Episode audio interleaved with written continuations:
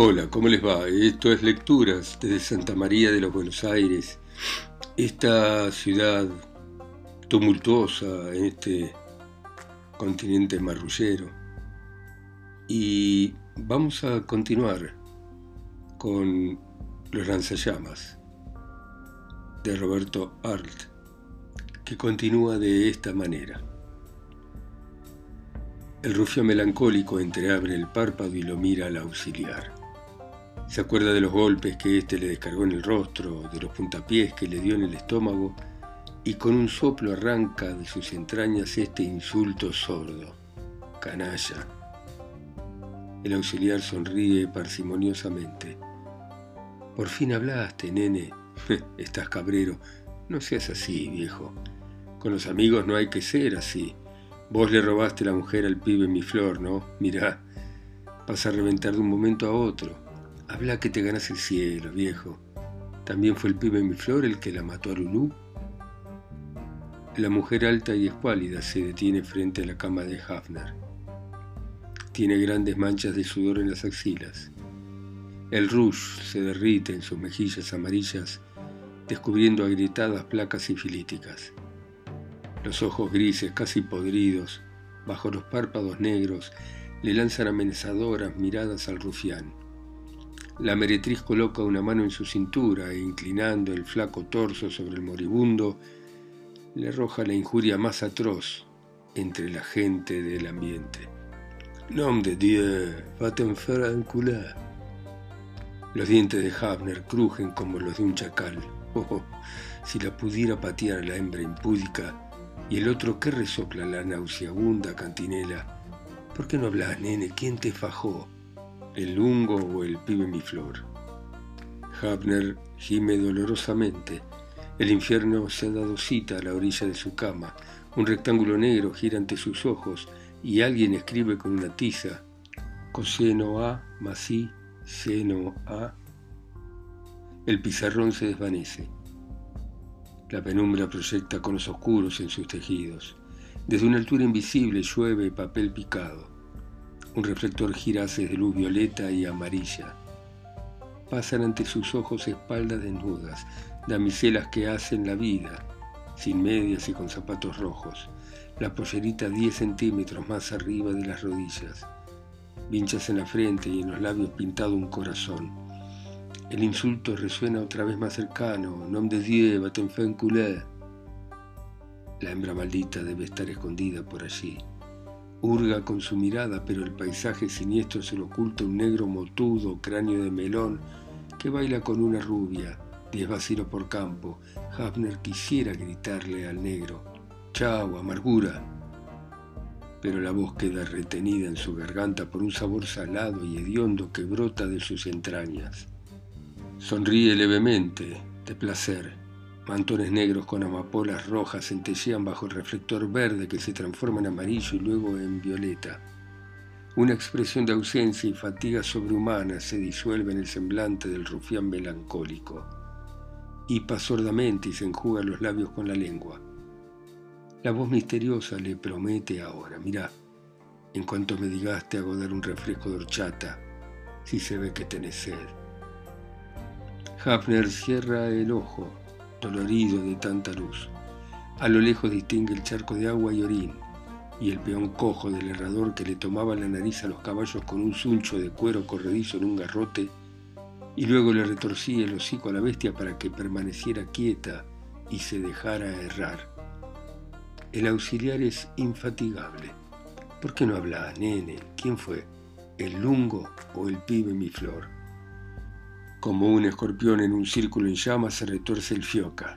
Tiene la sensación de que hace un siglo está esa voz suave y esa terrible mirada aceitosa, hurgándole la memoria y arrastrándolo por el sufrimiento y los pelos hacia el trágico momento de la noche oscura en que los otros le defondaron el pecho de un balazo.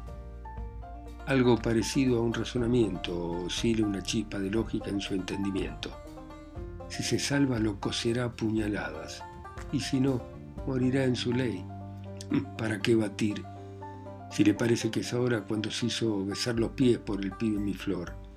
Y en su imaginación el tiempo corre, está curado y de pronto lo ve al pibe arrinconado. Él lo faena y su cuchilla penetra en la tierna carne del vientre del otro como una daga en la pulpa de una banana. Te llevaste la mujer.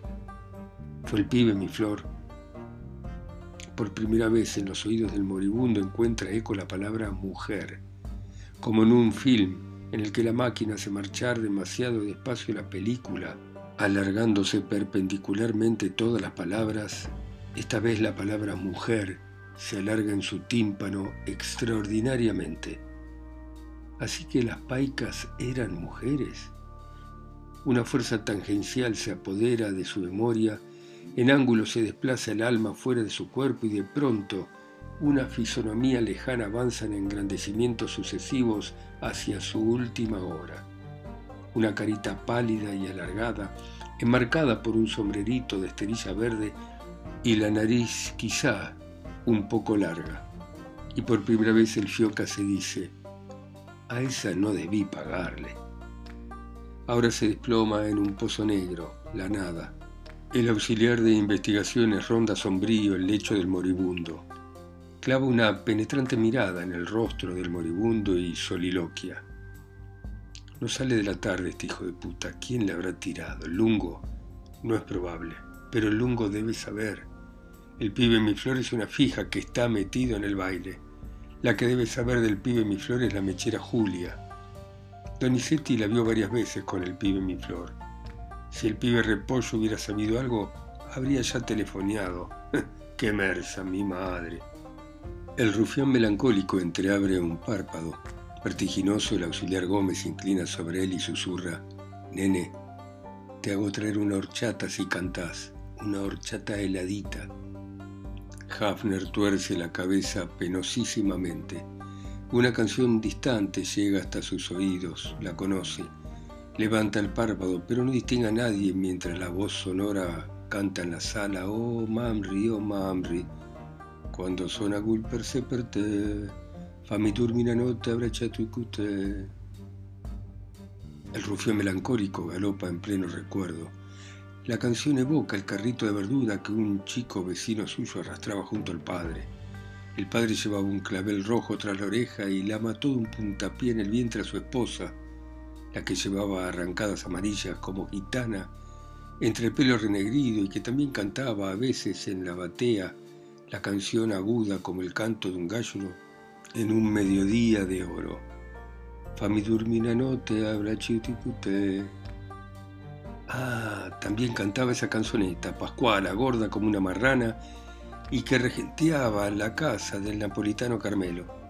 Carmelo se levanta frente a sus ojos con los rulos de cabello negro sobre el cogote rojo, mientras que cinchándose la enorme tripa con una faja verde le grita en el oído al rufián melancólico. La vita de Naro, strunzo como una culebra de fuego, la C se adentra en las entrañas del macró y nuevamente sin saber por qué le dice, a esa no debí pegarle, porque las castigó a todas, desahogando en ellas la ferocidad de su aburrimiento, una rabia persistente y canalla que estallaba en él por cualquier insignificancia. Sí, se acuerda, aunque está por morirse, ¿No tuvo toda una noche de invierno encerrada en la parte exterior de un balcón a la coca? Y sin embargo, a través de los vidrios se escuchaba el ulular del viento. Más tarde diría, comentando ese suceso, y tan bestia era esa mujer que no reventó. Y con Juana la Visca, a ella le decía, te pego por principio, porque un hombre siempre tiene que pegarle a su mujer. Sí hizo atrocidades, la domesticó a la vasca, la vasca que tenía el perfil de cabra y el pelo rizoso y bravío como la crin de un toro.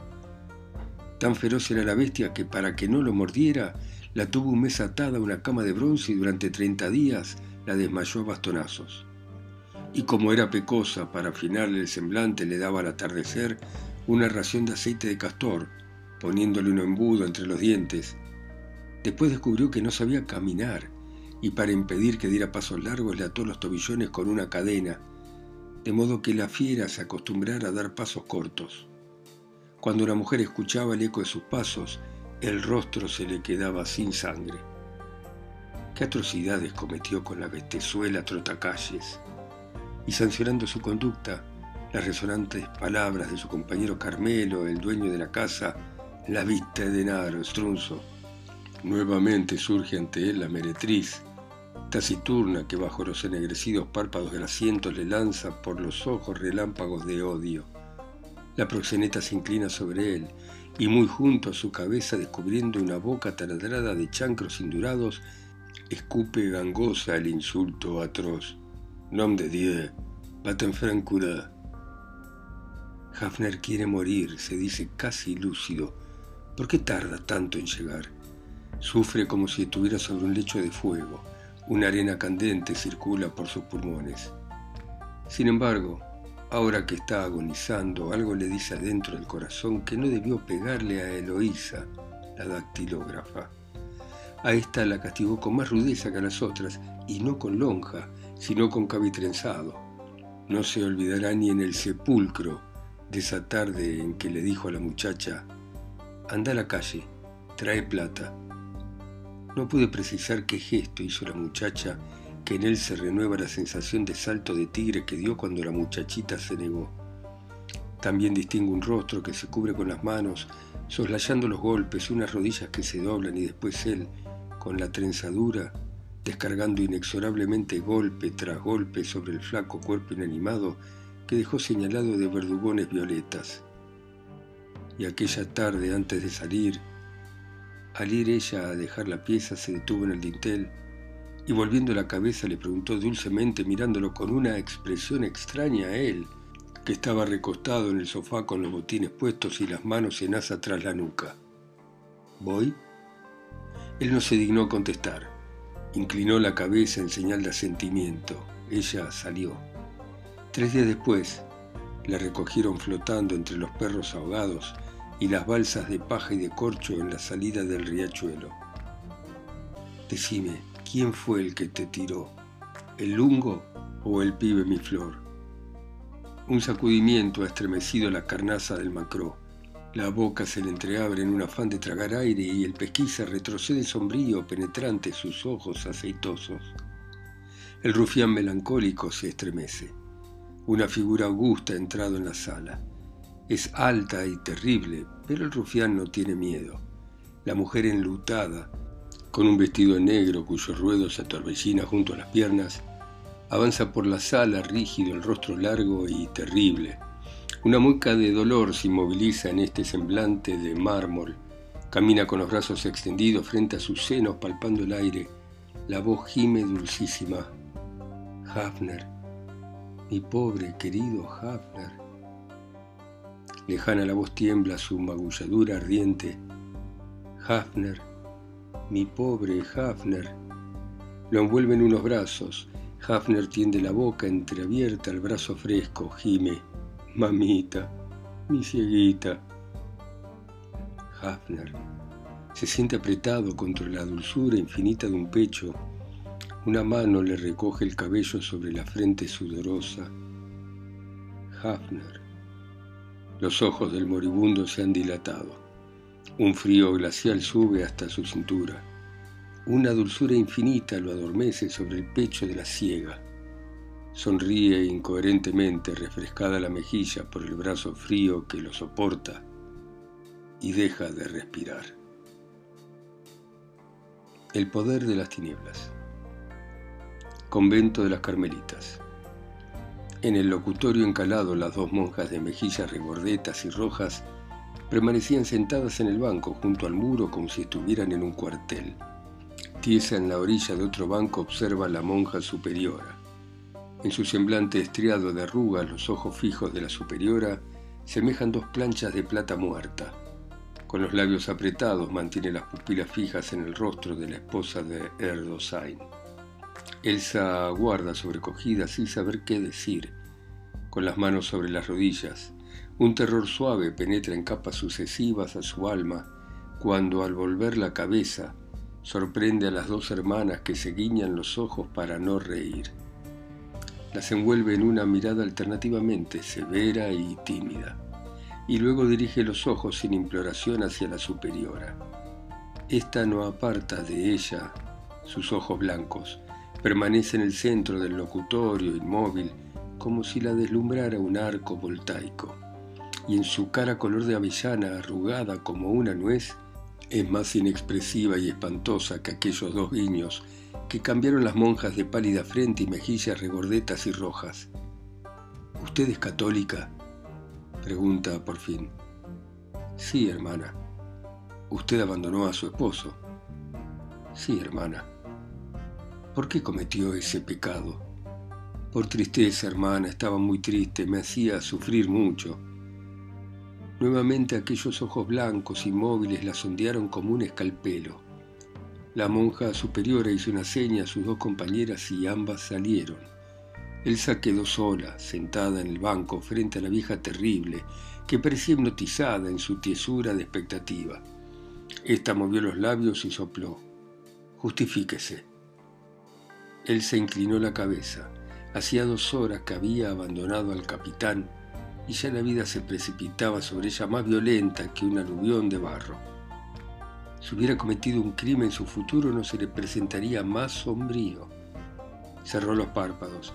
Al abrirlos, dos lágrimas se le desprendieron de las pestañas y corrieron por sus mejillas.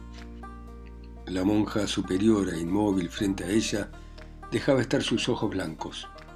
Elsa hizo un esfuerzo y sobreponiéndose a su deseo de desplomarse sobre una cama y dormir, habló. Mi familia siempre se opuso a que me casara con Remo porque su pobreza no les parecía compatible con la fortuna que yo había heredado de mi padre y que era escasa para un hombre que no tuviera conocimientos comerciales para duplicarla. Nuestro noviazgo fue en consecuencia duro, breve y no tuvimos tiempo de conocernos como es necesario que entre novios ocurra. Sin embargo, yo creía firmemente en las condiciones de Remo para desenvolverse en la vida y lo quería, lo quería mucho, pues de otra manera no me hubiera casado con él. Una muchacha de mis condiciones estaba en situación de elegir partido. Sin embargo, contra todos los consejos que me dieron y las presunciones de que sería sumamente desdichada con él, me casé. Recuerdo como si fuera hoy, que el día que contrajimos matrimonio él comenzó a hablarme de la pureza del ideal y no recuerdo de cuántas cosas más. Yo lo miraba asombrada, dándome cuenta de que me había casado con una criatura. Cierto es que lo quería, pero había algo en él inadmisible, estúpido si se quiere. Al otro día de la noche de bodas le propuse que trabajara de dependiente en una ferretería. De este modo, con el capital de que yo disponía podíamos instalar más tarde una ferretería. Recuerdo que se indignó como si le hubiera propuesto un comercio vergonzoso. Él quería ser inventor, no hacía nada más que asombrarse y de pronto se puso a reír a gritos. ¿Se da cuenta usted? Yo me sentí ofendida. ¿Pretendía él vivir a costa de mi dinero? No aceptó y entonces, a pesar de que ya había cumplido 23 años, le propuse que estudiara en el Colegio Nacional.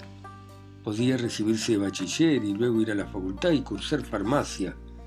Los farmacéuticos ganan mucho dinero instalándose en el campo por su cuenta. Esta propuesta lo enfureció como la anterior. Creía que se podía vivir de amor. Yo un día le dije, mira, nosotros nos queremos y se terminó. Lo que tenés que hacer es pensar en trabajar. Y traté de convencerlo de que entrara en un almacén. Podía ser práctica, hasta conocer bien el precio de las mercaderías y luego instalarse por su cuenta. ¿No había hecho de esa misma manera su fortuna mi padre? Él era inteligente y podía enriquecerse más rápidamente aún. Cuando le propuse lo del almacén se disgustó de tal forma que durante 15 días no me dirigió la palabra.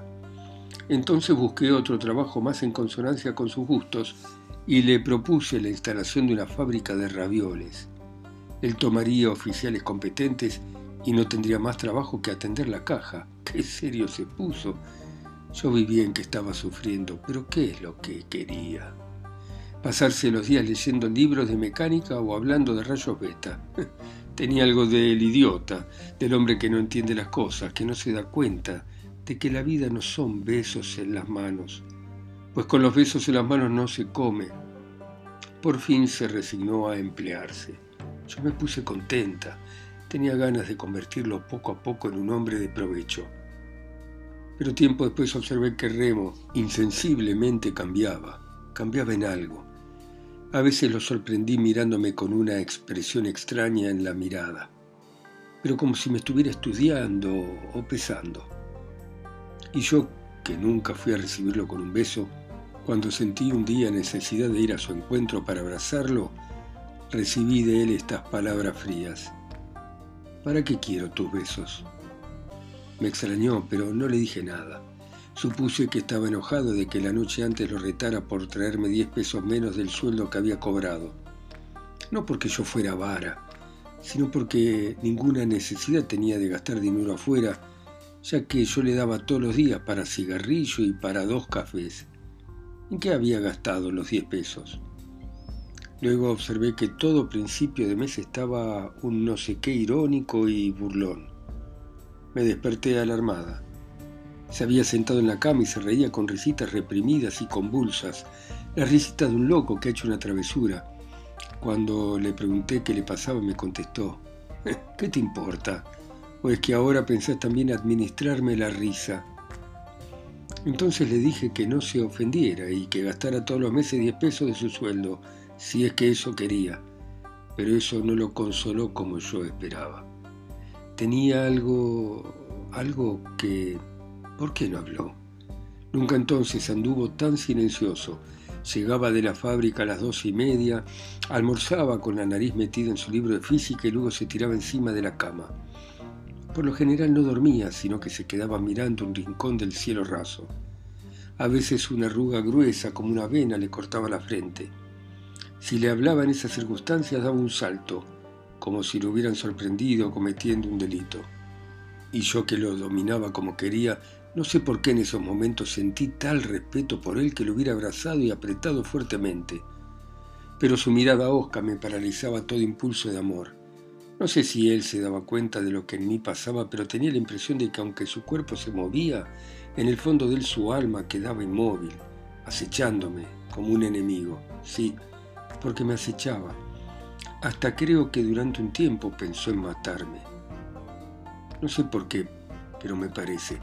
Conversábamos un día de un crimen que había tenido resonancia. Estábamos precisamente en la mesa, la sirvienta había salido y él contestó, realmente el asesino ha sido un estúpido. Con haber preparado un cultivo de bacilos y dárselo en la sopa, precisamente yo estaba tomando la sopa, o en el café, quiero decir, agregó él, la cuenta estaba liquidada. ¿Y vos serías capaz de hacer tal cosa? ¿De asistir a una agonía lenta? Bueno, muy bien. Dejamos acá a la mujer de Remo Augusto Erdosain, recordando su matrimonio. Gracias por escuchar a Roberto Alt. Ustedes en sus países, ciudades, continentes, islas o pueblos a través de mi voz que está acá sola y lejos, en Santa María de los Buenos Aires. Chao, hasta mañana.